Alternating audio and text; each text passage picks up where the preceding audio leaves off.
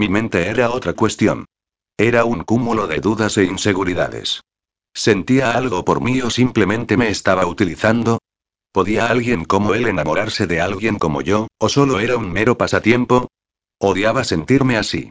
De forma automática, llamé a la única persona que conocía que podía poner un poco de cordura en mi mente y encender una luz que guiara mi corazón. Sinclair, cariño, ¿qué tal va el trabajo? Solo escuchando la voz de mi abuela las lágrimas acudieron a mis ojos y tuve el deseo irrefrenable de ir a Valencia solo para abrazarla y encontrar la fuerza que siempre encontraba entre sus brazos. Bien y mal y no sé, abuela titubeé. Esto se está complicando, reconocí finalmente. Cogí aire y confesé con un susurro, como si estuviese revelando algún pecado. He conocido a un hombre. ¡Ay, hija! exclamó mi abuela con un gritito entusiasmado. Por fin. Me descolocó la alegría en su voz, sobre todo cuando yo me sentía tan mal. ¿Te alegras? Claro que sí. Tienes casi 30 años. Ya iba siendo hora de que dejaras que un hombre entrara en tu vida. ¿Entrar en mi vida? Noah había irrumpido en ella con la fuerza de un huracán y no había podido detenerlo. El huracán Grayson estaba haciendo estragos en mi persona. Entonces, ¿te has enamorado? Sí, no y no lo sé, abuela contesté, enfadada conmigo misma por vacilar de aquella manera. ¿Realmente me puedo haber enamorado de una persona en tan solo tres días? ¿Qué te dice tu corazón? Que lo quiero. ¿Qué te dice tu mente? Que no debo quererlo. Que quererlo es un gran riesgo. A veces pienso que es muy posible que para él solo sea una más de un montón, otras veces, cuando me mira, siento que para él soy la única mujer de la Tierra. Pues en el término medio entre tu corazón y tu mente está la respuesta. ¿Y eso qué significa? Pregunté, sin entender. Significa que el amor es ciego y la razón muchas veces debe de hacer de perro lazarillo, declaró mi abuela, con una de sus frases que parecían sacadas de uno de los típicos sobres de azúcar con una frase célebre escrita en el dorso. Pensé que siempre había que hacer caso del corazón. Hay que hacer caso del corazón, pero con conocimiento, explicó mi abuela. Amando a ciegas corres el riesgo de desengañarte, de anularte como persona o de perder el orgullo. Hay que amar pero sin perder la perspectiva de uno mismo. Esos son los amores que perduran en el tiempo. ¿Tiempo? Resoplé. Eso es precisamente lo que no me queda con él. Cariño, ya sabes mi opinión al respecto. Cualquier amor tiene fecha de caducidad, nada es eterno. Pero es mejor haber amado, aunque por poco tiempo, que no haber amado nunca. Si te sientes enamorada de ese hombre, disfruta cada instante que pases a su lado. Y date una alegría al cuerpo, que falta te hace, añadió, con tono pícaro. Abuela. exclamé, sorprendida. Pero nunca te olvides de quién eres, continuó diciendo ella, ignorándome, de que eres una persona especial, y que como tal, te tiene que valorar. No desperdicies tu amor con alguien que no sabe apreciarlo. Lo tendré en cuenta, abuela contesté, en un murmullo. Te quiero mucho. Y yo a ti, mi niña. Colgué y me tumbé en la cama, sobre el suave edredón, mirando el techo pero sin verlo, tratando de conciliar mi corazón y mi mente, y después de unos minutos llegué a una conclusión. Aquella noche sería mi última noche con Noah. Disfrutaría de la velada al máximo, y después, de regreso al hotel, le confesaría toda la verdad, quién era yo y lo que sentía por él. Y mañana y mañana regresaría a casa. Capítulo 25. Nunca había tenido mejor aspecto y lo sabía. Me habían exfoliado el cuerpo entero y luego masajeado con un aceite aromático que me había dejado la piel tan suave como la seda y con una ligera fragancia a magnolia que me parecía muy sensual. Mi cabello relucía en un recogido desenfadado pero elegante que me dejaba mechones rizados que me enmarcaban la cara de forma muy favorecedora. La maquilladora había utilizado una paleta de colores muy natural, ahumando ligeramente los ojos para crear una mirada intensa, y realzando lo que consideraba mi punto fuerte. La boca, utilizando un color burdeos intenso, similar al de mi vestido. Y respecto al vestido, solo había una palabra para describirlo. ¡Guau! Pese a que el terciopelo acariciaba mis curvas de una forma muy sexy, el escote barco y las mangas largas lo hacían parecer recatado por delante y hasta que comenzaba a andar y la abertura que tenía la falda dejaba al descubierto la pierna derecha hasta medio muslo. Y en cuanto a la espalda, el escote en V llegaba hasta el coxis, enmarcándome tatuaje de una manera que, cuanto menos, llamaría la atención. Después de pasar una tarde entera siendo mimada de forma muy eficiente, y tras observar en el espejo de mi habitación el resultado final, debería de estar en la gloria, pero con la tensión que bullía en mi interior era difícil sentirme relajada. Sonia tampoco estaba ayudando demasiado para hacerme sentir mejor. En su intento de que dejase Noah y volviese a Valencia estaba acribillando mi móvil con fotos de Noah. De Noah y de sus últimas acompañantes. Cada vez que escuchaba el pitido de aviso del WhatsApp sabía lo que me iba a encontrar al descargar la imagen. Una foto de Noah con una mujer despampanante. Y aún así, una curiosidad morbosa me instaba a descargarme foto tras foto. Es curioso cómo a veces somos incapaces de apartar la mirada de algo que sabemos que nos duele ver. Y yo no hacía más que mirar y mirar aquellas fotos. Hasta que por mi salud mental decidí apagar el móvil y meterlo en el bolso de mano. Unos suaves golpes en la puerta de mi habitación me sacaron de mis pensamientos. ¿Estás lista? Se oyó la voz de Noah, amortiguada. Como única respuesta abrí la puerta y casi me caigo redonda. Noah Grayson estaba impresionante en vaqueros. Imponente con traje. Pero vestido de smoking era inigualable. Sus ojos azul cielo parecieron escanear mi cuerpo de arriba abajo, y su mirada apreciativa me levantó el ánimo más de lo que lo podrían hacer mil piropos de otros hombres. Ese vaquero tenía el don de hacerme sentir la mujer más hermosa del mundo solo con una mirada.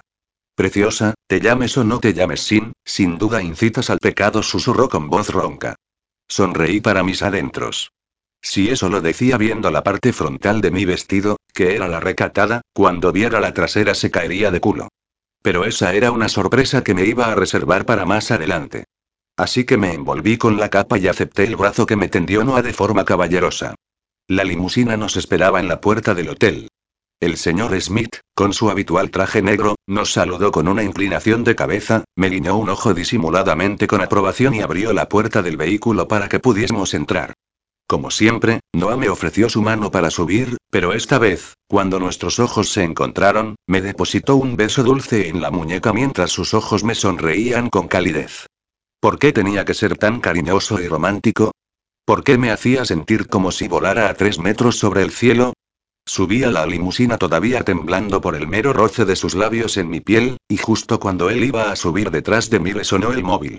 Dame un minuto, preciosa dijo con una sonrisa de disculpa, y cerró la puerta para que el aire frío de aquella noche invernal no se colara en el interior. Lo miré a través de la ventanilla, pensando en lo difícil que iba a ser volver a la rutina de mi vida habitual después de aquellos días en Barcelona y, sobre todo, en lo que me iba a costar continuar mi vida sin él después de haberlo conocido. Te has enamorado de él. Aquella declaración, dicha en tono seco, me hizo dar un respingo. No había caído en la cuenta de que no estaba sola en la limusina. Marcos estaba sentado tras el volante y el cristal de separación estaba bajado. Bucé. No hace falta que lo niegues. Te brillan los ojos cada vez que lo ves. Sonia también miraba así a ese capullo de Robert Mason, añadió en tono amargo. A mí me repateaba el estómago cada vez que la veía ponerle ojitos, era como echar perlas a los cerdos. Siempre deseé que ella me mirase a mí de esa manera, confesó en un susurro tras una breve pausa.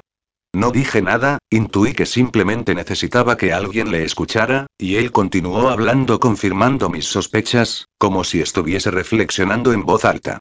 Y justo cuando lo había dejado de mirar así, justo cuando había conseguido que se fijara en mí, cuando parecía que nuestra historia por fin iba a arrancar, ella va y me llama para decirme y para decirme y se le quebró la voz.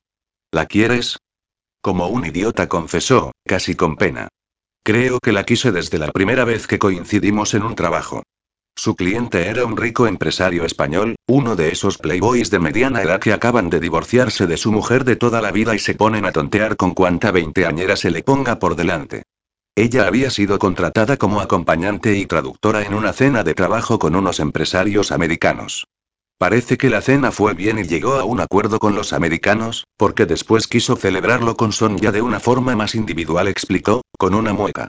Llevo cuatro años en esta empresa y he visto a chiquillas recién cumplidos los 18 años, la mayoría universitarias bonitas y con educación, abrirse de piernas sin pudor para que vejestorios que les triplicaban la edad las cabalgasen sin contemplaciones, y esperaba algo así de ella cuando aquel hombre le ofreció una fortuna por acabar la velada en su cama. Sonia no es una puta, aseguré con convicción. No, no lo es, convino él. Por poco no abre la puerta y le tira de la limusina en marcha de una patada en el culo. En aquel mismo instante supe que era una chica especial. Marcos, aunque esté embarazada, sigue siendo una chica especial. Supongo que sí musitó con un suspiro. ¿Tienes idea de lo que vas a hacer? Creo que sí. Joey cayó de repente cuando la puerta de la limusina se abrió. ¿Me has echado de menos? Preguntó Noah, sonriendo al entrar. Tuve que morderme el labio para no gritarle que saliese fuera y me dejara unos minutos más de intimidad con Marcos. Raymond también entró, ocupando el asiento del copiloto, y Marcos y yo compartimos una última mirada a través del espejo retrovisor antes de que el cristal de separación se alzara, dando por finalizado el tiempo de confesiones. Solo esperaba que lo que hubiese decidido fuese luchar por Sonia. El lugar elegido para aquel acontecimiento eran las atarazanas reales de Barcelona, un imponente conjunto arquitectónico gótico que se empezó a construir a finales del siglo XIII, durante el reinado de Pedro III de Aragón y que había sido restaurado hacía unos años. Cuando bajé de la limusina y vi una alfombra roja a mis pies que conducía hasta la entrada del edificio, mientras una decena de flashes destellaban a mi alrededor, me sentí como una auténtica celebridad. Lo curioso era que nos hacían fotos, y yo creo que ni sabían a quién fotografiaban. Porque, que yo supiera, Noah solo era famoso en su país, y yo y yo no era nadie. Aún así las luces de los flashes nos estuvieron acompañando durante todo el trayecto por la alfombra roja. Por la sonrisa tensa de Noah, supe que él estaba tan consternado como yo por tanta atención. No habíamos vuelto a hablar sobre la posible amenaza contra mi persona, pero tanto él como Raymond se habían mostrado en estado de alerta desde que dejamos la suite, y no me quitaban el ojo de encima. En el vestíbulo habían dispuesto el servicio de guardarropa, donde los invitados se iban despojando de sus prendas de abrigo. De forma caballerosa, Noah me ayudó a quitarme la capa. Joder, le oí susurrar. Sonreí para mis adentros, mientras él, que estaba a mi espalda, caía en un tenso silencio. No me tuve que girar para ver lo que estaba pasando. Acababa de descubrir la sorpresa que escondía la parte trasera de mi vestido. Ahora caería rendido a mis pies y me diría lo maravillosa que era. Pero, ¿qué haces? Pregunté, confundida, cuando sentí que me volvía a poner la capa con un gesto brusco. A tu vestido le falta un trozo de tela, gruñó Noah con la mirada encendida. Mi vestido es perfecto tal y como está, protesté quitándome la capa. De eso nada, llevas toda la espalda al aire y se te ve hasta ahí. Cayó de repente y sus ojos volaron hacia mis pechos. Pude ver, fascinada, cómo sus pupilas se dilataban. Con esa espalda es imposible que musitó, como reflexionando en voz alta algo que se le acababa de ocurrir. No llevas sujetador, concluyó finalmente, en tono acusatorio, y lo dijo con la voz lo suficientemente alta como para que un par de personas que estaban cerca de nosotros se giraran a mirarme. No Grayson, si no quieres que te dé una patada en el culo será mejor que bajes la voz, espeté, avergonzada. Con esa actitud lo único que estás consiguiendo es que todos los presentes me miren las tetas, murmuré con enfado. Parece mentira, he visto fotos tuyas en internet en la que ibas acompañado por mujeres que llevaban un escote hasta el ombligo, declaré enfadada, recordando las fotos que me había mandado Sonia por WhatsApp de las amiguitas con las que había salido Noah, y me estás montando un escándalo porque mi vestido enseña un poco la espalda. Déjame decirte que ahora mismo te estás comportando como un neandertal. Eso es porque las demás no me afectan tanto como tú, gruñó Noah, mesándose el cabello, frustrado. Y lo correcto sería decir que me estoy portando como un Homo erectus, añadió, con una mirada significativa.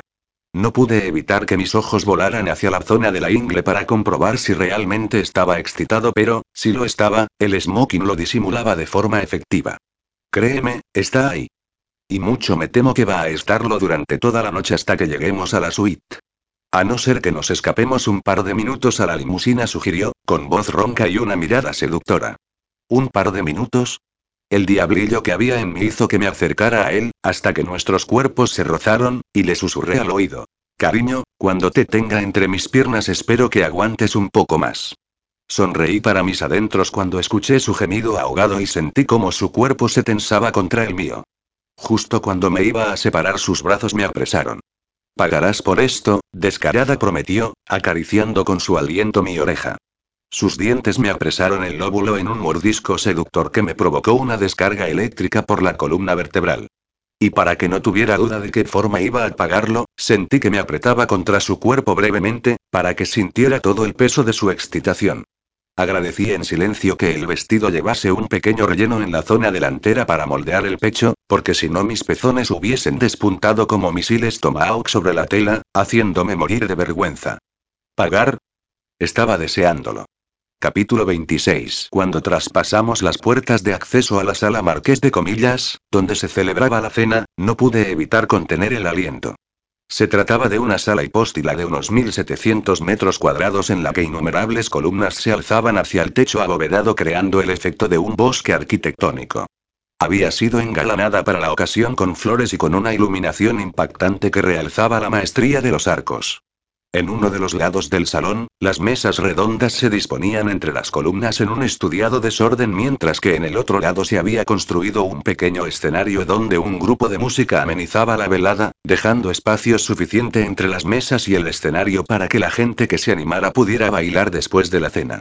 ¿No sería de los hombres a los que les gustaba bailar o de los de barba fija? Esperaba que no fuera de estos últimos, porque me resultaban tediosos los hombres que no se separaban de la barra y siempre llevaban un cubata en la mano. Fuera del tipo que fuera, ponía la mano en el fuego a que sería imposible aburrirme con él, pero aún así recé para que fuese de los que le gustan bailar, porque a mí me encantaba. Y mi plegaria fue escuchada. Después de una cena espectacular en la que compartimos mesa con unos comensales variopintos, desde un cantante de éxito hasta un escritor famoso, que amenizaron la conversación con divertidas anécdotas, Noah me sacó a bailar. La música hasta entonces había sido movida, pero justo en el momento en que pisamos la pista de baile, las luces se apagaron y comenzaron los acordes de Wow and Live Forever de Queen. Quise escapar en aquel momento, pero los brazos de Noah me rodearon y me apretaron contra su cuerpo. Sus ojos atraparon los míos en una mirada intensa mientras mi cuerpo se dejó llevar por la cadencia lenta de sus movimientos. A medida que la impresionante voz de Freddie Mercury flotaba a nuestro alrededor, la letra de la canción se me fue clavando en el corazón, y no supe que una lágrima se estaba deslizando por mi mejilla hasta que Noah me lo hizo notar. ¿Por qué lloras, Sin? preguntó, acariciando mi rostro con ternura y atrapando mi lágrima con su pulgar. Esta canción siempre me ha parecido muy triste. Pero es cierto, ¿no? El amor debe morir, musité, con pesar, evocando una parte de la canción y pensando en el poco tiempo que me quedaba a su lado, sin poder evitar que otra lágrima siguiera el rastro húmedo de la primera. Y para mi sorpresa, él comenzó a cantar en mi oído la siguiente estrofa, en una traducción simultánea de la voz de Freddie Mercury. Pero, toca mis lágrimas con tus labios. Toca mi mundo con las puntas de tus dedos. Y podemos tenerlo para siempre. Y podemos amar siempre. Para siempre es nuestro presente. Lo miré con el corazón encogido y un nudo en la garganta. Estaba completa e irremediablemente enamorada de ese hombre. Era demasiado pronto. Era una locura. Era un suicidio emocional confesarle mis sentimientos. Te quiero, musité, sin poder contenerme. Lo escuché contener el aliento, sentí como su cuerpo se tensaba contra el mío, sus brazos me apretaron con más fuerza, como queriendo fundirme contra él. Observé hipnotizada cómo el negro de sus pupilas invadía el cielo azul de sus ojos, cómo entreabría los labios en un pequeño suspiro y, justo cuando parecía que iba a hablar, una pareja que bailaba a nuestro lado chocó de forma violenta contra nosotros, haciendo que nos tambaleásemos y nos separásemos. Un poquito de cuidado, por favor, espeté a los dos tortolitos que se estaban comiendo a besos en la pista de baile, frustrada porque hubiesen roto el hechizo que nos envolvía. El hombre, que había estado devorando la boca de una despampanante rubia, me miró como si fuese un mosquito molesto. Tranquila, guapa, que al ver a Noah, cayó de repente y empalideció. No y Noah balbució. Me dijeron que no ibas a venir. Cambié de opinión, replicó Noah con una voz sedosa que resultaba de lo más amenazante y el cuerpo tenso. Lo curioso es que tú estés aquí divirtiéndote con esta señorita mientras mi hermana está esperándote en casa. Entonces lo supe. ¿Tú eres Robert? Pregunté, encarándome con él. Esperé a que asintiera para cruzarle la cara con todas mis fuerzas en una sonora bofetada. Esto es por mi amiga Sonia, capullo. Primero le ocultas que estás casado, y ahora que la has dejado embarazada vas y la abandonas. ¿Pero qué clase de I? Sin, déjame a mí. Con las manos no se llega a ningún sitio, murmuró Noah, cogiéndome de la cintura y apartándome de en medio.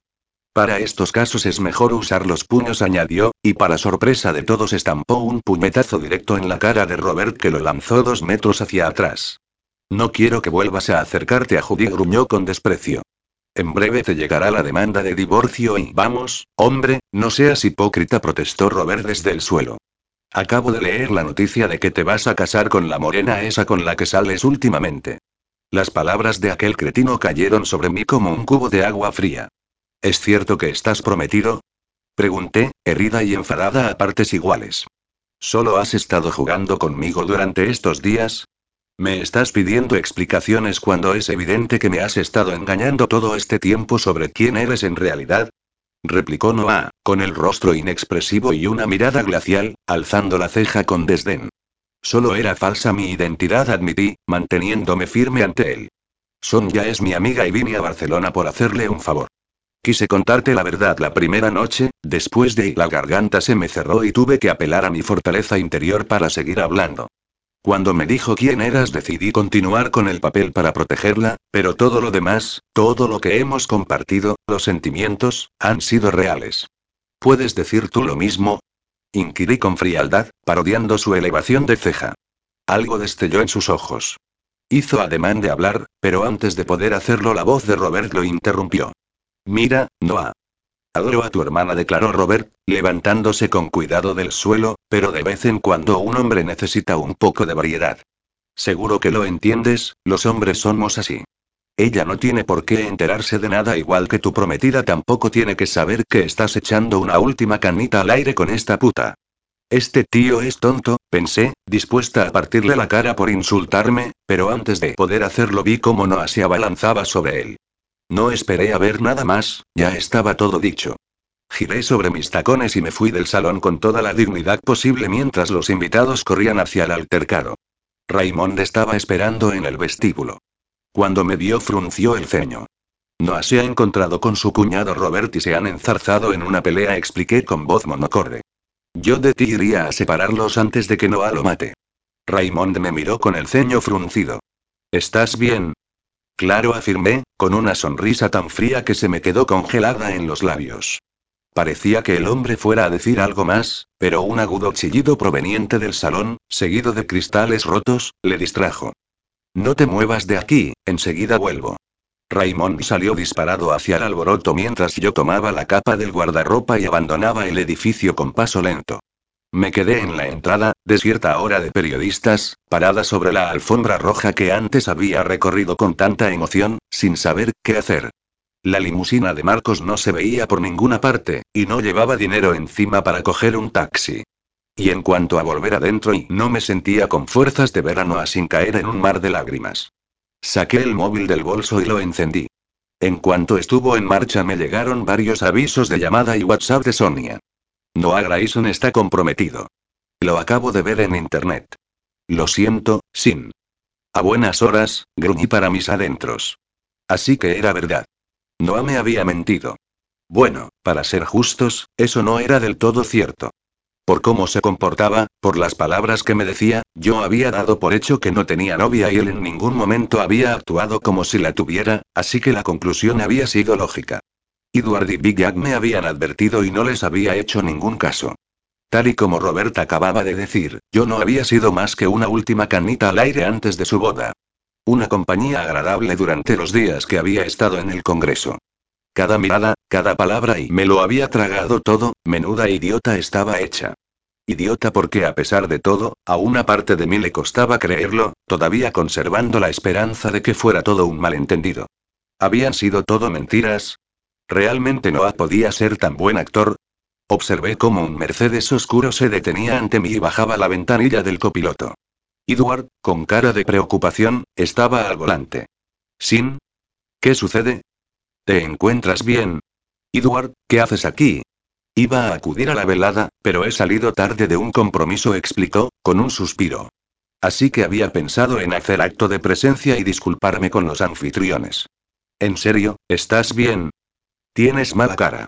La verdad es que no. He tenido una pelea con Noah, confesé, en un murmullo roto. Dudé un segundo antes de añadir. ¿Podrías llevarme a mi hotel?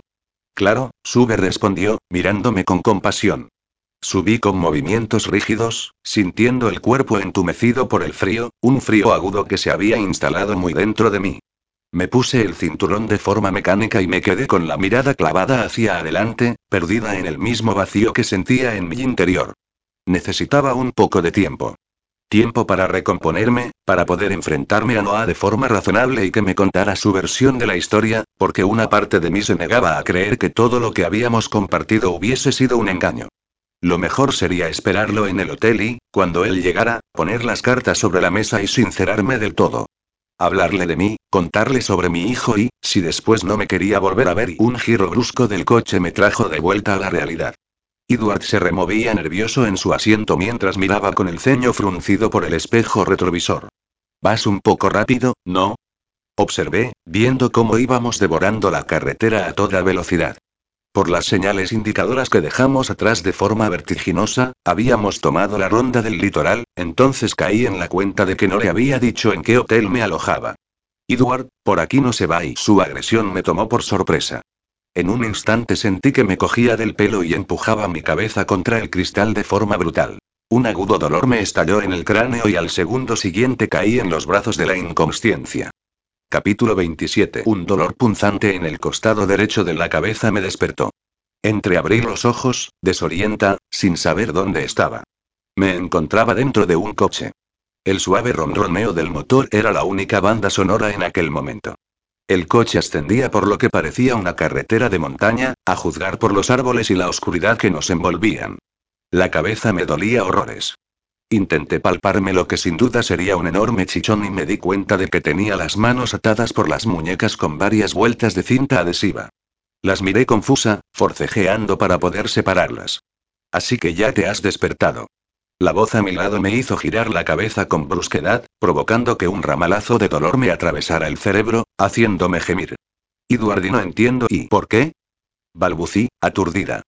Por la cara que tenías cuando has subido al coche, supongo que te ha llegado el falso rumor que he hecho correr en los medios de comunicación sobre el compromiso de Noah. Mi cerebro tardó unos segundos en procesar aquella información. ¿Por qué lo has hecho? Pregunté, aturdida. Después de que Noah frustrara mis dos intentos de atropellarte y en vista de tu evidente enamoramiento, decidí hacer algo que te separase de él. Ya que el dinero no había funcionado, pensé en algo más sentimental. Estaba vigilándote, esperando mi oportunidad y, de repente, apareces sola y desamparada ante mí, explicó con tono informal, como si estuviese hablando del tiempo y no de repetidos intentos de asesinato. Así que no he podido desaprovechar la oportunidad. Pero, ¿por qué quieres matarme? Pregunté, sin entender. ¿Es para vengarte de Noah? Él nunca tuvo ninguna aventura con tu mujer, me lo dijo. Si ella se suicidó no fue por Edward soltó una carcajada burlancia, por supuesto que él nunca tuvo que ver con su muerte. Yo acabé con esa estúpida, confesó, y pude detectar cierto orgullo en su voz. Pensaba abandonarme porque me pilló follando con mi secretaria. Fingí el suicidio para evitar sospechas y no fue la perfecta cabeza de turco para justificarlo, con esa fama de rompecorazones que se había granjeado con los años. Entonces y no entiendo y Edward estalló en otra carcajada. Eso es lo más gracioso, que en verdad no tienes ni puta idea. Ha sido una maldita casualidad, sí señor musitó, y parecía que ahora hablaba consigo mismo. Pero eso solo demuestra una cosa. Que es mejor eliminar los cabos sueltos. Tenía que haberme encargado de vosotros hace tiempo, cuando supe de vuestra existencia. Pero, ¿quién se podía imaginar que podías cruzarte en su camino de esa forma? Lo escuchaba rumiar sin comprender sus palabras y lo único que me venía a la mente era que ese hombre estaba completamente loco. De forma disimulada, mis ojos buscaron algún arma, alguna forma de escapar de aquel enfermo. Los cabos sueltos no traen más que problemas, seguía murmurando mi acompañante. Por eso tú y tu hijo debéis desaparecer. Aquello me paralizó. El estómago se me cerró en un puño y lo miré con los ojos dilatados. ¿Qué has dicho? Que en cuanto acabe contigo voy a ir a por tu hijo. ¿Cómo y cómo sabes que tengo un hijo? Pregunté, turbada. Pero él siguió hablando como si no me hubiera oído. No voy a permitir que unos muertos de hambre como vosotros estropeen algo que llevo años esperando. Cuando mi cerebro asimiló lo que ese loco estaba diciendo sentí terror. No comprendía el porqué de su locura, tan solo entendí que quería hacer daño a mi hijo. El temor que sentía comenzó a ceder paso a la furia, como un reguero de lava que inundó mis venas poco a poco hasta que una niebla roja cegó todo pensamiento coherente. Tú y maldito loco cabrón y no voy a permitir que te acerques a mi hijo espeté, llena de rabia. Me lancé contra él como un ángel vengador. No me importaba lo que pudiera pasarme, lo primordial era acabar con ese hombre para que no pudiera llegar hasta Lucas. Hija de puta, gruñó él cuando comencé a golpearle de forma rápida y contundente, pero al tener las muñecas atadas, mis golpes perdían efectividad. Estúpida, para ojalá que nos estrellemos. Edward se desabrochó el cinturón de seguridad para tener más movilidad y consiguió golpearme dos veces con el puño, dejándome atontada por unos segundos, pero tan solo de pensar que si ese hombre acababa conmigo, mi hijo moriría, me dio fuerzas para lanzarme a un nuevo ataque. Me lancé contra sus ojos, dispuesta a arrancárselos con las uñas si era necesario, y en su intento por defenderse, dio un volantazo que nos sacó de la carretera. Cuando el coche comenzó a caer por un terraplén de unos 45 grados de inclinación a toda velocidad supe que si conseguía salir viva sería un milagro. Pero una cosa tenía clara. Si yo moría, ese maldito cabrón se iría al infierno conmigo. Así que seguí atacándole, mientras los árboles eran testigos mudos de nuestro descenso, esperando el momento en que uno de ellos frenara nuestra caída de forma contundente. Y ese momento no tardó en llegar. El golpe fue tremendo. Mi cuerpo salió impulsado hacia adelante con tanta brusquedad que, por un momento, sentí como cada hueso de mi esqueleto se desencajaba del sitio, para luego detenerse con violencia cuando el cinturón de seguridad frenó el movimiento. Por el rabillo del ojo vi como el cuerpo de Edward acompasaba mis movimientos como en un baile bien coreografiado, pero al no llevar cinturón de seguridad su cuerpo no tuvo impedimentos para acabar atravesando el cristal del parabrisas con un crujido sordo de huesos y cristales. Y en ese momento perdí el conocimiento. Lo siguiente que recuerdo fue el silencio. Un silencio ensordecedor que me despertó a gritos. Abrí los ojos y me encontré con la mirada vacía de Edward. Unos ojos carentes de vida que me miraban desde el capó del coche, donde el cuerpo inerte del hombre yacía tendido en un amasijo ensangrentado. Al cruzar el parabrisas debía haberse estrellado contra el árbol y caído contra el capó. El coche se había empotrado con lo que parecía un pino centenario. Observando el terreno escarpado deduje que estaríamos dentro de una de las zonas montañosas cerca de Barcelona. Debía salir del coche, intentar pedir ayuda antes de que el frío que empezaba a calar en mis huesos me hiciera caer en una somnolencia que podía ser mortal, pero estaba tan dolorida que era incapaz de moverme. Escuché un fogonazo y vi el resplandor de una llama bailando en la oscuridad que me envolvía, justo delante de mí. La miré durante unos segundos, hipnotizada por la danza luminosa que parecía cobrar intensidad por momentos, hasta que la vocecita que había dentro de mí me hizo notar lo evidente. Guapa, lo que ves es fuego. Si el coche se incendía, cuanto más lejos estés de él, mejor. Aquello me impulsó a entrar en acción. Algo tan sencillo como pulsar el botón que abría el cinturón de seguridad me supuso todo un desafío. En mi estado de aturdimiento, con las manos atadas y temblorosas, tardé lo que me pareció una eternidad en conseguir presionar el interruptor que me liberó. Las llamas se extendían con rapidez. Debía salir corriendo de allí o el coche se convertiría en una bola de fuego conmigo dentro. Fui a abrir la puerta y no pude, mi mano accionó la palanca de apertura una y otra vez, en un desesperado intento de que en una de las veces consiguiera su objetivo, pero nada. La puerta estaba cerrada. Tal vez se hubiera bloqueado del golpe. Un gemido de dolor brotó de mis labios cuando me moví hasta el asiento del piloto para intentar abrir aquella puerta. Contuve el aliento cuando tiré de la palanca de apertura y bingo. Se abrió. Un sollozo nervioso escapó de mis labios por aquel pequeño triunfo. Me dispuse a salir disparada de allí y al primer paso caí de bruces contra el suelo. Tenía las piernas demasiado temblorosas y débiles para aguantar mi peso. Pero mi instinto de supervivencia tomó el control de la situación. Me arrastré, gateé por la tierra, trastabillé contra las rocas en un intento desesperado por escapar de la amenaza del fuego.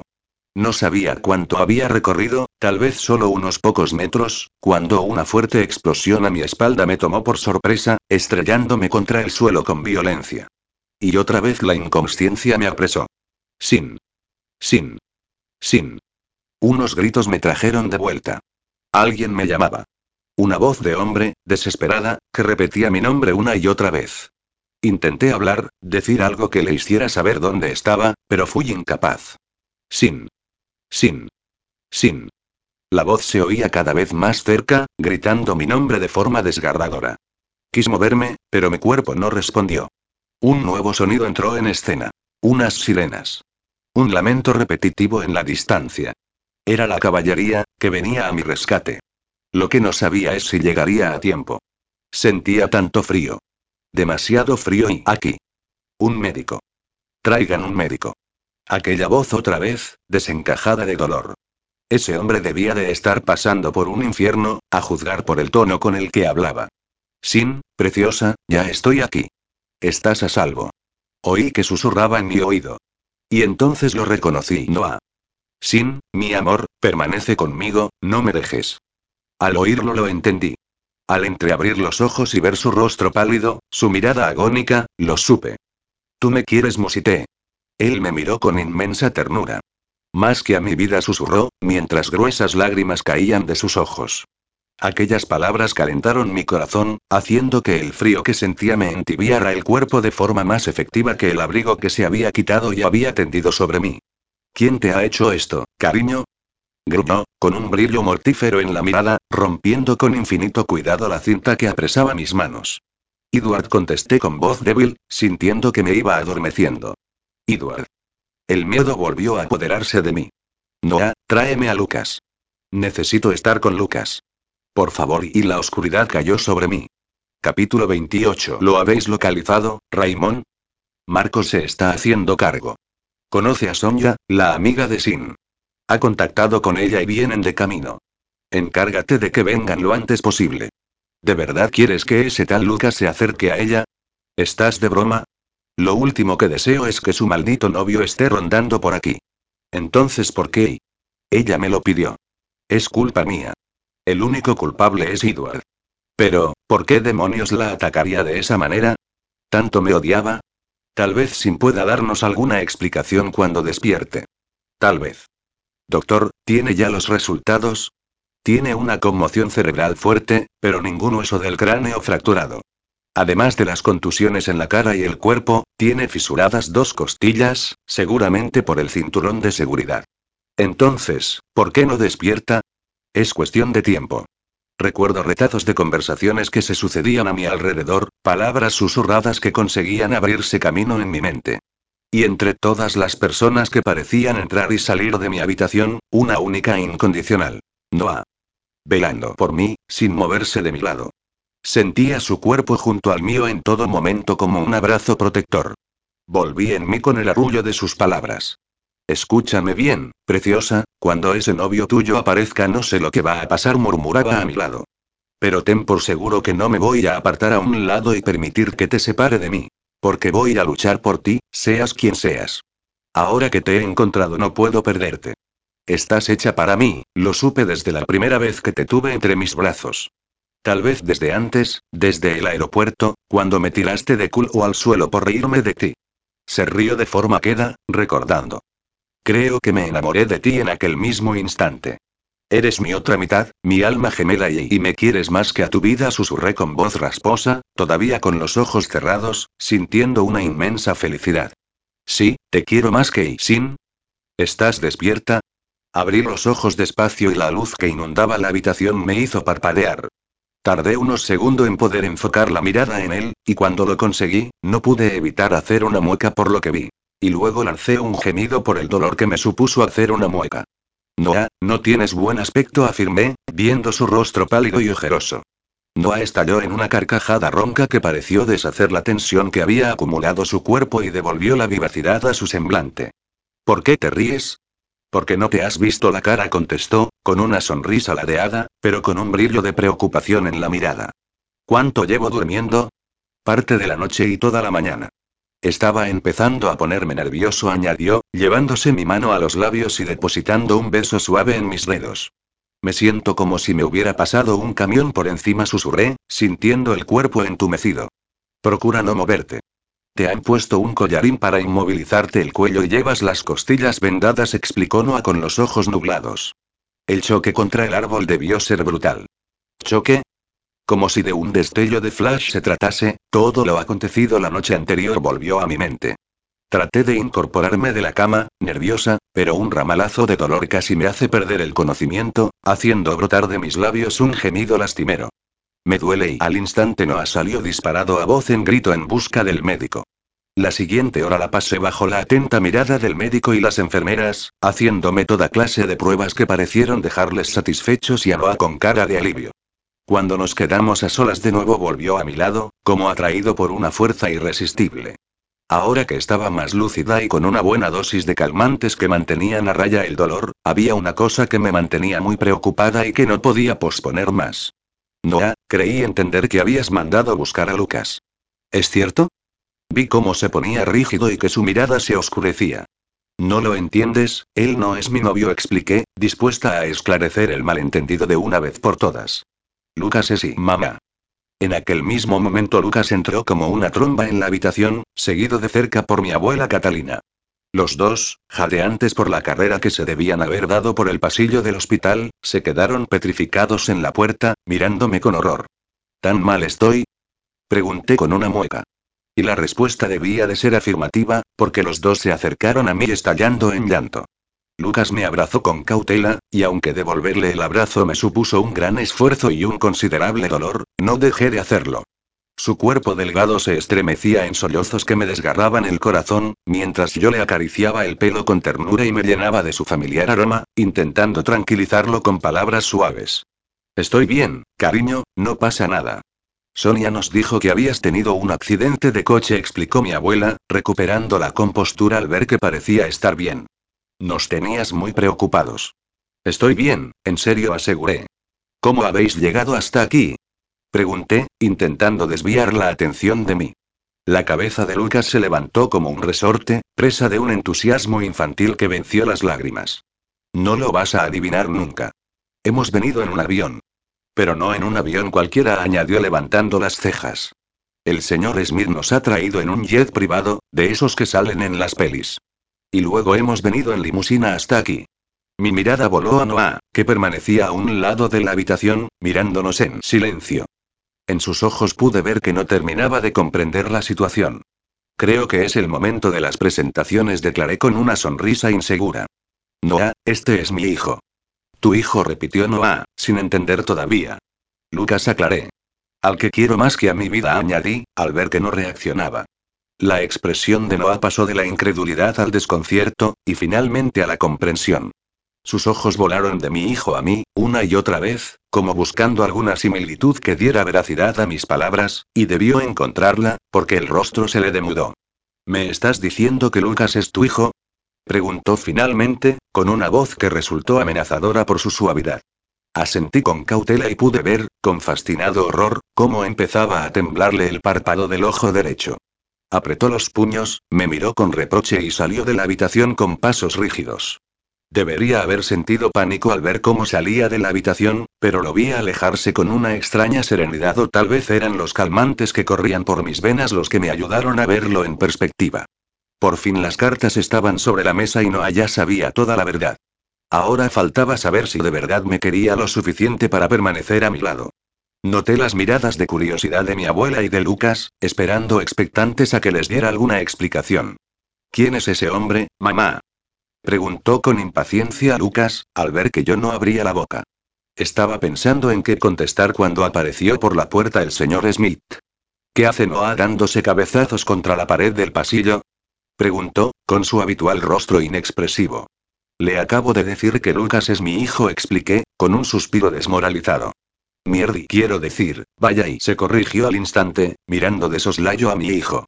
No quería perderme ese momento, confesó, y un brillo de diversión diabólica iluminó su mirada. Raimón, disfrutas horrores viéndolo sufrir al pobre, reproché, con tristeza. Lo miré desolada. Parecía muy enfadado, no sé si volverá. No sufras, ese chico no te dejará. Solo necesita un poco de tiempo para asimilarlo, aseguró con una mirada tranquilizadora. Se moría de celos al pensar y una ronca carcajada nos llegó desde el pasillo. Noah. Se estaba riendo a mandíbula batiente. Raymond y yo nos miramos confundidos. ¿Es ese el hombre del que me hablaste por teléfono? Preguntó mi abuela, tan confundida como nosotros. Mamá, ¿en serio? ¿Quién es ese hombre? El hombre en cuestión se materializó en la puerta, todavía con los restos de una sonrisa bailando en sus labios, pero al ver cómo los cuatro clavábamos una mirada expectante en él se recompuso. Me miró con intensidad y su semblante se volvió serio. No supe leer su estado de ánimo, así que contuve el aliento, esperando su siguiente movimiento. Noah tomó aire de forma visible, movió el cuello de un lado a otro, estirándolo como para eliminar la tensión, y se adentró en la habitación con paso resuelto, directo hacia donde estaba mi hijo, hasta pararse frente a él. Los dos se midieron en silencio durante un segundo, mi hijo mirándolo con desconfianza pero sin amedrentarse, parado al lado de mi cama en actitud protectora. Noah mirándolo con los ojos entrecerrados, tenso, y de repente, soltó el aire, como si acabara de tomar una decisión. Soy Noah Grayson afirmó, tendiéndole la mano, de un modo formal y, para mi total devoción, aclaró. El novio de tu madre. Capítulo 29. Se estrecharon la mano de forma solemne, y no pude hacer otra cosa más que mirarles emocionada, hasta que vi que Noah le dirigía a mi abuela una mirada curiosa. Esta maravillosa mujer es mi abuela Catalina, a quien le debo todo lo que soy ahora, aclaré, continuando con las presentaciones. Abuela, este es Noah Grayson, mi. La voz se me apagó, todavía insegura de utilizar aquella palabra.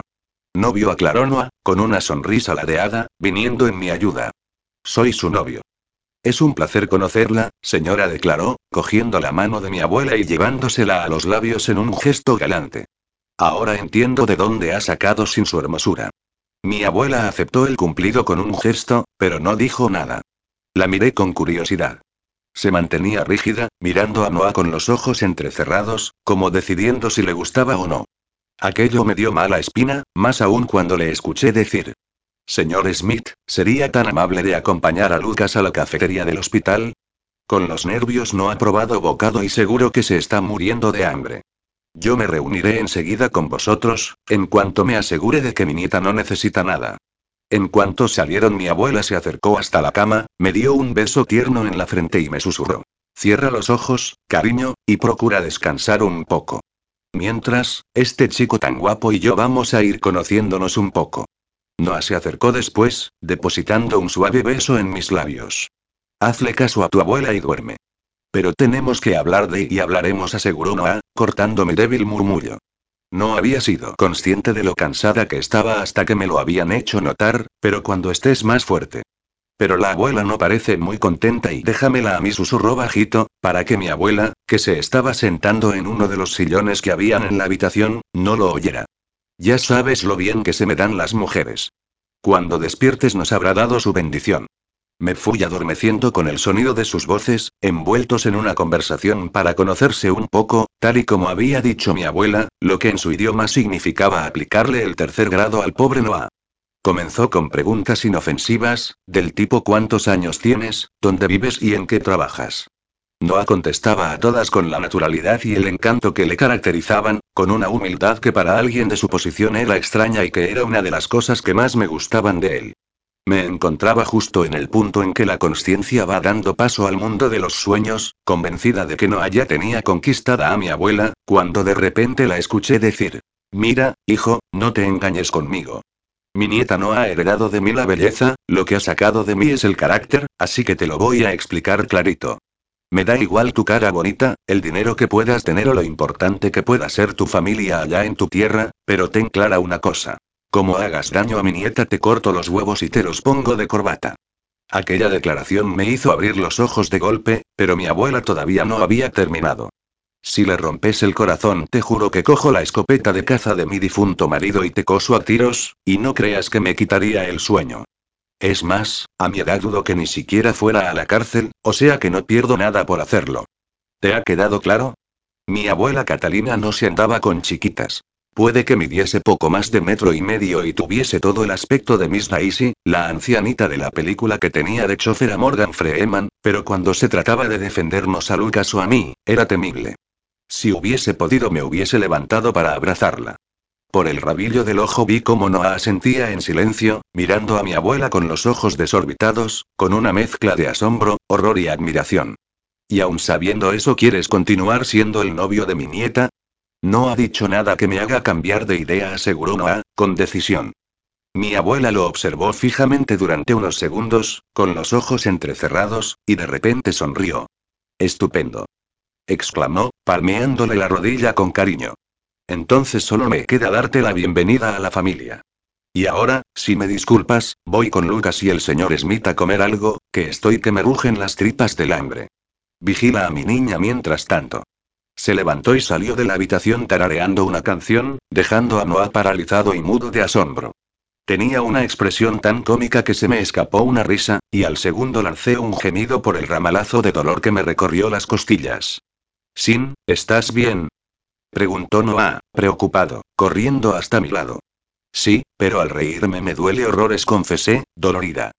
Así que has escuchado lo que me ha dicho tu abuela, Sí admití, y tuve que hacer un esfuerzo por no volver a reír. ¿Pensarías que soy poco hombre si te confieso que tu abuela me ha dado miedo? Has demostrado ser muy hombre al no mearte en los pantalones ni salir corriendo, le tranquilicé en un susurro. Estaba cansada, me costaba mantener los ojos abiertos, pero había tanto por decir. Noah, tenemos que hablar. Tengo que ir. Noah me puso el dedo índice en el labio, acallando mis palabras con una suave caricia, mirándome con ternura. Ahora descansa, ya tendremos tiempo de hablar después. Me dormí casi al instante, cayendo en un profundo sueño, sin duda inducido por los calmantes, y cuando por fin desperté, estaba sola en la habitación, a oscuras. ¿Noah? Pregunté, asustada. Me sentía tan vulnerable como una niña pequeña, hasta que una puerta se abrió, inundando de luz la habitación, rompiendo las sombras que me acechaban. Y con la luz apareció la figura de un hombre. Noah. Entonces respiré de nuevo. Salía de lo que sin duda era el baño, peinándose con las manos el pelo húmedo, y pude ver cómo se le iluminaba la cara al verme despierta. ¿Ya te has despertado, preciosa? He dormido mucho, Llevas durmiendo toda la tarde, dijo, depositando un beso en mi sien y sentándose al lado de mi cama. Después de comer, Raymond se llevó a tu abuela y a tu hijo al hotel a que descansaran un poco, deben de estar al caer. Noté el titubeo en su voz cuando dijo la palabra hijo, y lo miré cautelosa. Siento mucho haberte mentido todo este tiempo, Noah. Intenté explicarte varias veces quién era Lucas en realidad, pero tú y no te quería escuchar, admitió con un suspiro. Pensaba que Lucas era tu novio y no soportaba oír hablar de él. Cada vez que te escuchaba decirle por teléfono que le querías y se le quebró la voz. Cuando me dijiste que era tu hijo, primero me enfadé por habérmelo ocultado, pero luego sentí tal alivio que se escuchó tu carcajada desde aquí. Es que era de chiste. He pasado un infierno pensando que realmente podías querer a otro hombre, y todo este tiempo he estado celoso de un crío. Lo de crío no era por mí, ¿verdad? Espetó Lucas con tono belicoso, entrando en la habitación. ¡Qué suerte! Y encima con el carácter irascible de su madre musitó Noah con una mueca viendo cómo Lucas lo fulminaba con la mirada. Sí, es clavadito a mí en carácter declaré con orgullo. Por eso estoy convencida de que no tardará en quererte tanto como yo añadí, mirando a Noah con todo mi amor. Los ojos de Noah se oscurecieron y depositó un beso cálido en mis labios. Un beso intenso en sentimientos y promesas, contenido en una tierna caricia para no hacerme daño. Mi abuela entró en ese momento y se nos quedó mirando con el ceño fruncido. No habrás mancillado a mi nieta, ¿verdad, jovencito? Espetó a Noah con seriedad. Abuela. Protesté, conteniendo una sonrisa, pues sabía que mi abuela solo estaba tomándole el pelo. Mi abuela me guiñó el ojo de forma disimulada, confirmando que estaba bromeando, pero en vista de cómo Noah palideció, supuse que él se había tomado la pregunta muy en serio. Vi maravillada cómo ese hombre poderoso boqueaba como un pez, no sabiendo cómo contestar a mi abuela sin mentirle descaradamente y sin reconocer que me había mancillado repetidamente. Lo vi tan apurado que no tuve más remedio que salir en su rescate. Siempre se ha comportado como un caballero conmigo, abuela. Mis palabras hicieron que Noah me mirase con total adoración. Sinclair, cariño, ¿te encuentras mejor? preguntó mi abuela al acercarse. Aquello llamó la atención de Noah, que me miró extrañado. ¿Te llamas Sinclair? No te mentí en eso. Mi nombre es Sinclair, pero casi todo el mundo me llama Sin. Se llama Sinclair Vargas Sánchez, aclaró mi hijo, sentándose al otro lado de la cama, y tomando mi mano tal y como hacía Noah con la otra. ¿Dices que eres su novio y no sabes su nombre? Preguntó con un bufido, mirándolo con el ceño fruncido. Vas a tener que demostrarme que la mereces para que te dé mi aprobación. Miré a mi hijo con total adoración. Noah puso los ojos en blanco, suspirando, y pude leerle la mente con claridad. ¿Qué he hecho yo para merecer esto? Los miré con orgullo, mis hombres. Iban a tener que aprender a llevarse bien y para los dos iba a ser difícil. Lucas estaba acostumbrado a ser mi centro de atención, y sin duda se sentiría amenazado por la presencia de Noah. Y respecto a Noah, todavía nos quedaba mucho que hablar, pero tendríamos que sentar las bases para poder sacar adelante nuestra relación, y eso iba a ser bastante difícil con un océano de por medio. Una voz temblorosa me llamó desde la puerta, sacándome de mis pensamientos. Oh, Dios mío. Gimió Sonia, tambaleándose sobre las muletas al verme. Marcos, a su lado, la sostuvo con aire protector y la ayudó a sentarse en uno de los sillones que había al lado de la cama. Al verlos juntos me di cuenta de que hacían una pareja estupenda, y por la actitud de Marcos hacia ella supe que todavía era posible un final feliz para ellos. Todo es culpa mía, lo siento tanto, se lamentaba Sonia con lágrimas en los ojos. Si no te hubiese pedido que me sustituyeras y nunca hubiese conocido al hombre de mis sueños, afirmé, y sentí como la mano de Noah me apretaba suavemente la mano. En serio, Sonia, no te culpes, insistí, al verla tan afligida. Eso no lo dirías si te vieras la cara, murmuró Sonia con una mueca. ¿Has hablado ya con la policía? Pues la verdad es que no. Han venido esta tarde, pero estabas durmiendo, explicó Noah con cierta rigidez. Volverán mañana a tomarte declaración. Lo miré con curiosidad y él desvió la mirada, lo que me indicó que había algo que no me había contado. Pude ver también que mi abuela lo miraba con orgullo y mi hijo, con una reticente admiración. ¿Me he perdido algo? Mi hijo se mordió el labio, como intentando contenerse, pero al segundo después explotó en una parrafada entusiasmada. Tenías que haberlo visto, mamá. Los dos polis que han venido querían despertarte para hablar contigo, pero no les ha dejado ni entrar en la habitación.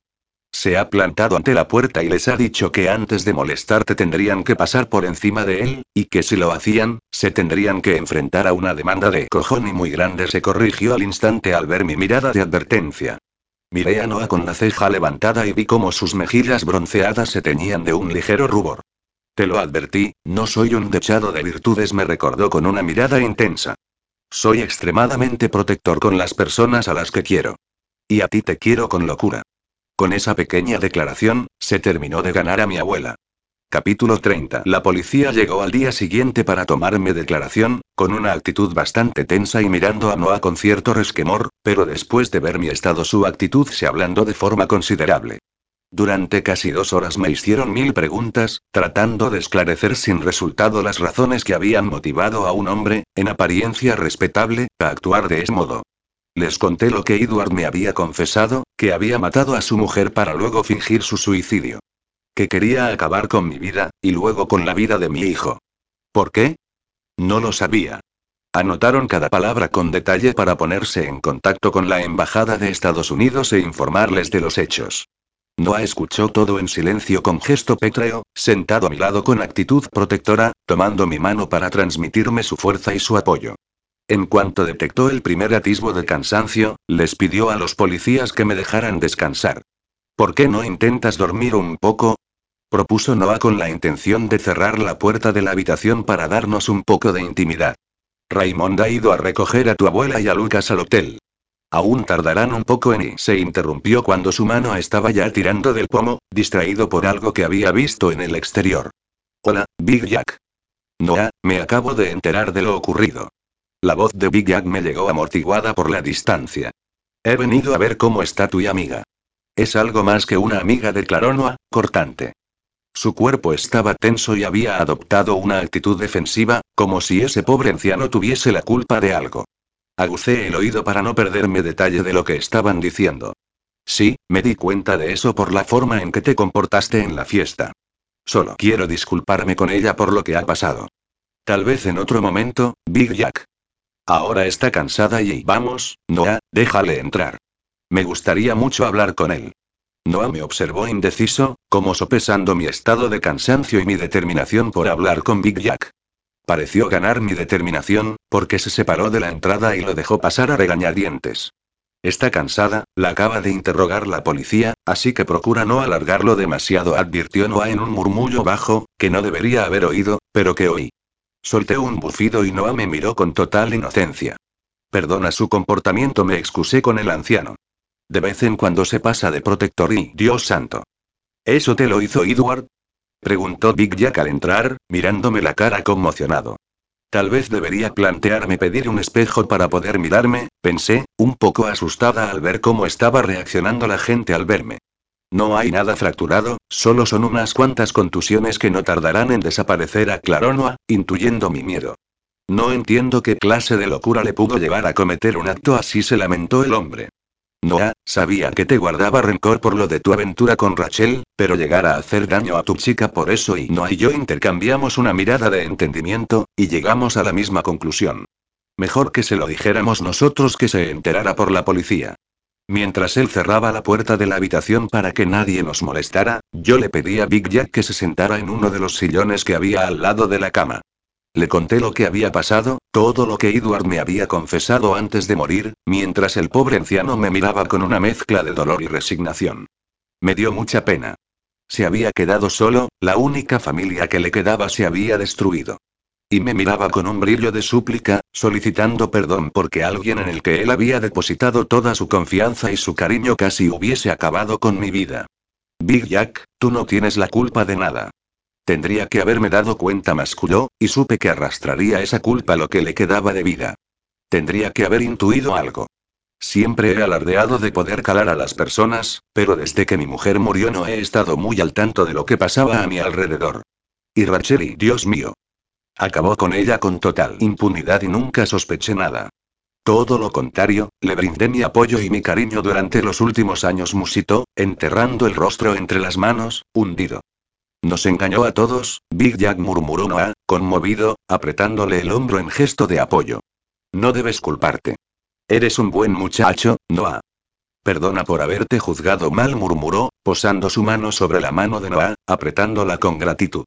Lo que no termino de entender es por qué te querría hacer daño a ti, dijo, mirándome con el ceño fruncido. En ese momento se oyó un suave golpeteo en la puerta y se abrió con lentitud, dejando asomar el querido rostro de mi abuela. ¿Podemos pasar? Claro, abuela, adelante. Big Jack se levantó como un resorte. Era de la vieja escuela, lo que significaba que era incapaz de permanecer sentado cuando una mujer entraba en una habitación. Mi abuela entró en la habitación y se quedó paralizada al verle. Sinclair, cariño, no sabía que tenías visita. ¿Podemos esperar fuera sin Sinclair? Preguntó Big Jack, confundido. Es mi nombre, aclaré. Podéis pasar, abuela, es un amigo, aseguré, con una sonrisa. Big Jack, esta es mi abuela Catalina. El hombre la saludó distraído, todavía mirándome fijamente. Sinclair es un nombre poco común, musito.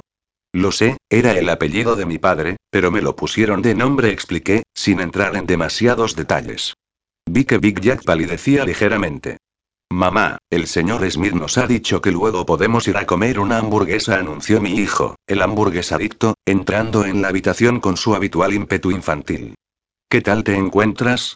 Vaya, hola, saludó con una sonrisa tímida al ver a Big Jack. Big Jack, este es mi hijo Lucas. Big Jack exclamé alarmada al ver que el anciano se tambaleaba. Noah lo ayudó a sentarse, con mirada preocupada, y se acuclilló a su lado. ¿Te encuentras bien? ¿Quieres que llame a un médico? No lo entiende si se llama Sinclair y su hijo y su hijo y balbució el anciano, mirando a Lucas con los ojos llorosos, es la viva imagen de mi hijo a su edad. Noah se quedó mirando un momento a Lucas, y luego me miró a mí con una expresión que no pude descifrar. Preciosa, ¿cómo se llamaba tu padre? Luke Sinclair contesté, sin entender. ¿Por qué lo preguntas?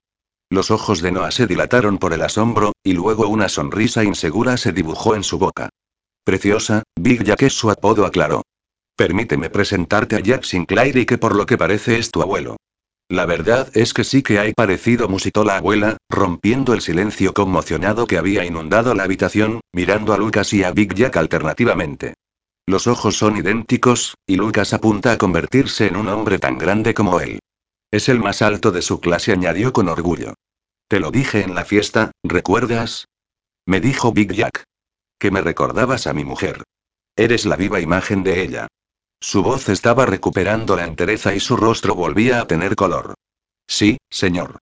Tengo una nieta, declaró, con una sonrisa de inmensa felicidad. Big Jack, mi padre nunca me reconoció de forma legal. Creo que siempre dudó de que yo fuera realmente hija suya, admití, sincera. Tonterías, solo hay que verte o ver a tu hijo. Es evidente que lleváis mi sangre. Si no te reconoció, posiblemente fue por evitarle sufrimientos a su mujer, explicó Big Jack.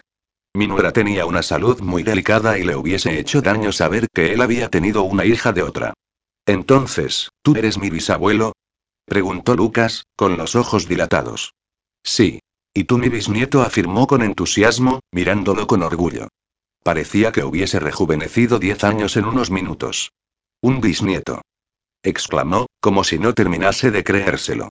Y espero que pronto tenga alguno más, susurró Noah en mi oído, lanzándome una mirada incendiaria que prometía esforzarse todo lo posible para dejarme embarazada pronto y que me hizo contener el aliento. Mis labios se comenzaron a estirar en una sonrisa que tuve que abortar antes de completarla por el dolor que me causó, pero mis ojos le transmitieron que estaba muy a favor de ampliar la familia en cuanto fuera posible. Me encantaban los niños, y la posibilidad de darle hermanos a Lucas y tenía que haber sido un susurro solo para mis oídos, pero Big Jag lo captó. Miró a Noah repentinamente serio.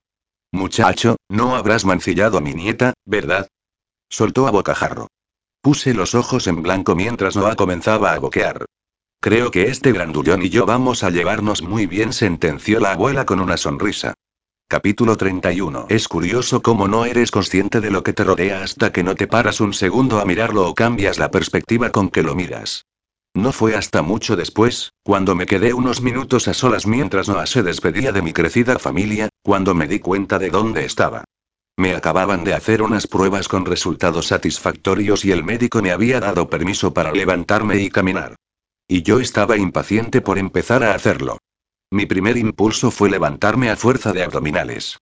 Craso error, pude ver las estrellas por el dolor en las costillas. En el segundo intento decidí usar la mente en lugar de la fuerza y cogí el mando a distancia que tenía la cama y pulsé el botón para que la cabecera de la cama articulada donde estaba se elevara, y en ese momento me fijé en la habitación. ¿Se puede saber a qué hospital me has traído? Pregunté a Noah, que en ese momento entraba por la puerta. Al mejor que se puede pagar en Barcelona, declaró Noah, con un encogimiento de hombros, como si fuera evidente. ¿Por qué lo preguntas? Por el tamaño de la habitación. Parece una suite. Porque es una suite, claro. En los hospitales también las hay. Hay un pequeño saloncito y una habitación ahí detrás, dijo, señalando unas puertas dobles de madera de nogal. Te debe de estar costando una fortuna, rezongué, incómoda porque se estuviera gastando tanto dinero en mí. No sé cómo te lo voy a pagar. Noah estalló en una sonora carcajada. ¿Qué te hace tanta gracia? Tú, preciosa. Eres la nieta de Jack Sinclair. Tú y tu hijo os habéis convertido en sus únicos familiares vivos, explicó Noah. Cuando os reconozca legalmente, que, visto lo visto, lo hará de inmediato, os convertiréis en sus únicos herederos. ¿Y tiene dinero? Pregunté con curiosidad. Es una de las fortunas más grandes de Texas. Un pensamiento lúgubre me vino a la cabeza. Entonces, ¿crees que por eso Edward Estoy convencido. De algún modo se enteró de quién eras y le dije mi nombre en el Congreso, recordé, con los ojos dilatados. Pensé que como no me conocía de nada no tenía sentido mentirle. Aunque no se lo hubieras dicho, lo hubiera descubierto. Que conociese la existencia de tu hijo significaba que ya os tenía vigilados de antes. Tal vez hubiese tardado algo más, pero tarde o temprano os hubiera atacado.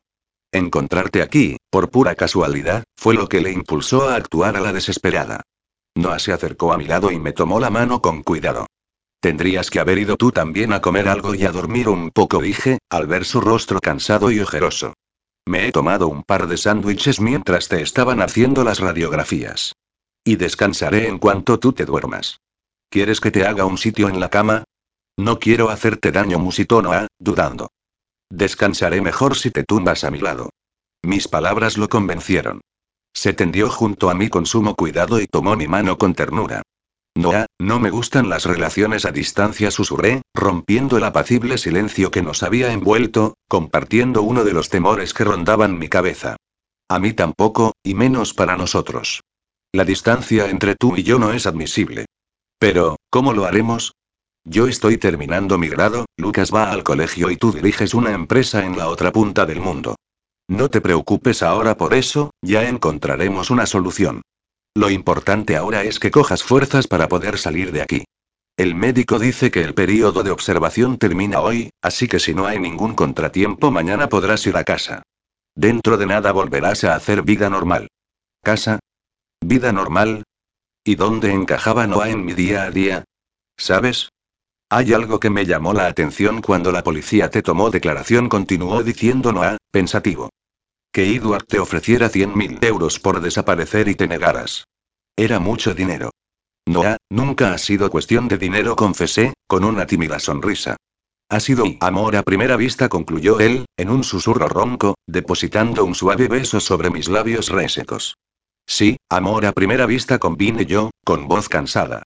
Pero ya te lo dije. El amor a primera vista no es suficiente para garantizar la felicidad en una pareja. Hace falta dedicación, constancia y compromiso. Soy el hombre más dedicado, más constante y más comprometido que puedas encontrar, declaró Noah mirándome con seriedad. Y te lo voy a demostrar a cada hora, de cada día, de cada año que pasemos juntos, prometió, con voz ronca. Haremos de cada momento nuestro para siempre. Y no te olvides de la llama de la pasión. ¿Qué pasa con la llama de la pasión? Que hay que mantenerla siempre encendida. Preciosa, en nuestro caso eso no va a suponer ningún esfuerzo. En cuanto te recuperes te mostraré lo viva que se mantiene, murmuró con voz ronca. Tenemos mucho de lo que hablar, muchas cosas que aclarar, musité, sintiendo cómo el cansancio y el susurro amoroso de Noah empezaban a adormecerme. Y lo haremos, no hay prisa. Tenemos el resto de nuestra vida para hacerlo. Epílogo Huracán Grayson. Si alguien hubiese entrado en mi mente, en mi corazón y en mi alma, y hubiese recopilado las características que yo consideraba deseables en una mujer, en mi mujer, y les hubiesen dado forma, el resultado sería ella. Sentí su dulce cuerpo temblar de placer a mi alrededor y me moví despacio pero profundo dentro de ella, como sabía que le gustaba. Sin me recompensó con un gemido quedo que aumentó mi excitación. Estaba muy cerca. Enterré la cara en su cuello y me llené de su aroma, lamiendo la delicada piel que encontré allí para después morderla con suavidad. Era deliciosa. No había mejor forma de empezar el día que con aquel baile sensual, nuestros cuerpos sincronizados a la perfección en aquella lenta coreografía, mientras el placer se extendía por cada partícula de nuestro ser. Atrapé sus manos contra las mías y las apreté contra el colchón, a cada lado de su cabeza, y me incorporé para mirarla a los ojos, no queriéndome perder lo que yo consideraba el espectáculo más maravilloso del mundo. Comencé los últimos pasos de nuestra danza, una serie de acometidas profundas que la llevaron a la culminación.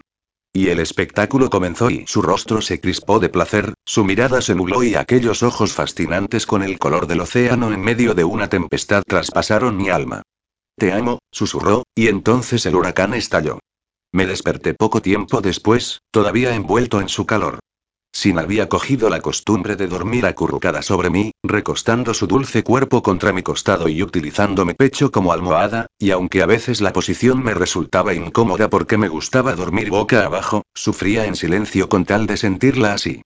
Pero el deber me llamaba, y muy a mi pesar, tuve que apartarme de ella, con cuidado de no despertarla, y prepararme para empezar mi jornada laboral. Me di una ducha rápida, me puse una camiseta y unos vaqueros y me dirigí al otro lado de la casa, a la luminosa habitación con vistas al Mediterráneo donde había instalado mi despacho. Encendí el ordenador y comencé a trabajar. Que el director de GIG Corporation hubiera instalado su centro de operaciones a miles de kilómetros de distancia de la central de Tallas había supuesto reestructurar la operativa de la compañía, aunque solo se tratase de una situación temporal, pero el esfuerzo valía la pena. Habíamos decidido empezar nuestra nueva vida juntos en Texas, pero mientras Sin terminaba su grado y Lucas su año escolar habíamos acordado permanecer en Valencia, todos juntos, en un precioso ático con vistas al mar que pensaba regalar a Sin para que pudiese volver a Valencia siempre que quisiera, con la única condición de que me llevara siempre con ella. Eso sí, primero hicimos una visita a los Estados Unidos para que conociesen a mi familia. Mis padres adoraron al instante a Sin y a su pequeña familia. Incluso Judith, mi hermana, a la que los trámites del divorcio parecían haberle mejorado la salud, parecía feliz de que por fin su hermano mayor asentase la cabeza. En cuanto a mi nueva pequeña familia, estaban encantados con el que iba a ser nuestro nuevo hogar, un bonito rancho de caballos cuyos terrenos lindaban con el de mis padres y con el de Big Jack. Lucas, aunque triste por dejar a sus amigos, estaba entusiasmado por vivir en un rancho. Y Catalina y para sorpresa de todos, parecía estar viviendo su segundo amor, nada más y nada menos que con Big Jack, por lo que también estaba encantada de trasladarse a Dallas. Ver a los dos juntos era la prueba evidente de que el amor no sabía de edades. ¿65 mil euros? El grito de Sin se coló en mi cabeza haciéndome dar un respingo. La mujer de mi vida irrumpió en el despacho hecha una furia, con el pelo revuelto y uno de esos pijamitas simpáticos que utilizaba para dormir y que yo encontraba tremendamente seductores, en el que se podía leer. Soy muy buena en la cama y puedo estar horas y horas sin parar de dormir. Llevaba el brazo izquierdo extendido de forma teatral, como si en lugar de un reloj llevara atado a la muñeca un cartucho de dinamita. Noah Grayson, ¿te gastaste 65 mil euros en este reloj? No te mentí, te dije que no valía mil euros, contesté, divertido. No puedo llevar un reloj que cuesta 65 mil euros, declaró ella, escandalizada. Sonia me acaba de llamar, lo ha visto en una de esas revistas que lee. Dice que es una edición limitada de platino y diamantes, añadió en un susurro bajo, como si estuviese confesando algún crimen. Preciosa, lo has estado llevando durante casi seis meses sin ningún problema, dije, intentando mostrarme razonable. Pero es que antes no sabía lo que costaba. Y sigues sin saberlo, pensé, recordando la noche que todavía me perseguía en pesadillas. Cuesta más de lo que supones. Ese reloj no tiene precio, sin confesé, mirándola con seriedad. Te salvó la vida una vez y tal vez lo vuelva a hacer en un futuro. No es discutible. Así que fue así como me encontraste en el bosque, susurró ella tras meditar mis palabras unos segundos. Me tenías desesperado, preciosa, dije a la defensiva. Estaba enamorado de una mujer de la que no sabía nada y no podía arriesgarme a que desaparecieras de mi vida sin más. Así que me pusiste un maldito GPS para tenerme localizada. Un maldito GPS que te salvó la vida, le recordé, alzando la ceja. No es por tenerte vigilada, preciosa. Es por tu seguridad. ¿Y tu reloj también lo lleva? Solté una carcajada. Mi chica tenía un ingenio rápido que me volvía loco y me seducía a partes iguales. Ven, te enseñaré a utilizarlo. Se sentó en mis rodillas con una sonrisa feliz y no pude evitar la ocasión para devorarle la boca en un beso lento y sensual. No hay, no tenemos tiempo para esto, protestó con voz débil, mientras mi boca mordisqueaba su cuello. Lucas se despertará en cualquier momento. Lucas. Eso me paralizó durante un segundo. Sin había tenido razón, ese chico no había tardado mucho en adorarme. Me había convertido en la figura paterna que siempre había faltado en su vida y continuamente me buscaba. Al principio me había sentido un poco sobrepasado por su devoción y por la responsabilidad que suponía tenerlo en mi vida, pero qué demonios, era un chico estupendo y había terminado por quererlo con locura, como si fuera mi propio hijo. Inspiré y el delicioso aroma de sin inundó mis fosas nasales. Con diez minutos tengo suficiente, grumí, con voz ronca, poniéndome de pie y sentándola sobre el escritorio. Nunca son diez minutos y lo sabes, replicó ella con un mohín sexy. Me empujó para que volviera a sentarme en mi sillón, y con un movimiento seductor se volvió a acomodar en mi regazo, haciéndome rechinar los dientes de deseo. Además, me interesa que me enseñes lo del GPS, así tú tampoco podrás escapar de mí. Sabes que estoy atado a ti de por vida, preciosa. Solo nos falta hacerlo legal. El fin de semana pasado la había sorprendido con una escapada a París.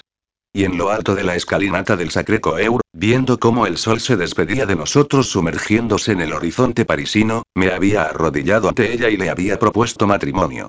Sin había aceptado mi propuesta entre lágrimas, tan conmocionada que le temblaba la mano cuando le puse el anillo en el dedo. Si se había escandalizado por el precio del reloj se iba a horrorizar cuando descubriese lo que costaba el anillo que llevaba tan despreocupadamente en el dedo, pensé con una sonrisa. Estaba deseando convertirla en mi esposa y atarla a mí de por vida. Habíamos acordado celebrar la boda a finales de octubre, cuando estuviéramos acomodados en nuestro nuevo hogar. También habíamos decidido dejar de usar protección. A mí me hubiese gustado esperar un poco más por puro egoísmo, por tenerla más tiempo para mí. Pero entendía la necesidad que tenía sin de ampliar la familia cuanto antes. Quería darle hermanos a Lucas. Y yo haría cualquier cosa por hacerla feliz. Molesto, la voz de Lucas nos interrumpió justo cuando estábamos sumergidos en otro beso abrasador. No, cariño, pasa, contestó Sin, abandonando mi regazo como un resorte y sentándose sobre el reposabrazos del sillón. Solo estábamos y hablando, añadió, sonrojada. Lucas y yo intercambiamos una mirada y pusimos los ojos en blanco. Él porque sin duda había sido testigo de ese último beso y sabía que su madre solo intentaba disimular. Yo porque sin tuviera la necesidad de disimular, como si su hijo pudiera pensar mal de ella por vernos besándonos. Nada más lejos de la verdad. Lucas y yo habíamos mantenido una de nuestras conversaciones de hombre a hombre, que cada vez se daban con más frecuencia, y me había contado que se sentía encantado de ver tan feliz a su madre conmigo. Bueno, hay algo que quería hablar con vosotros. Algo importante señaló Lucas, serio. Entró en la habitación y se quedó de pie delante del escritorio, con una mezcla de nerviosismo, determinación y vulnerabilidad que me hizo contener el aliento. Sin y yo intercambiamos una mirada y nos cogimos de la mano con fuerza, intuyendo que esa conversación iba a ser importante.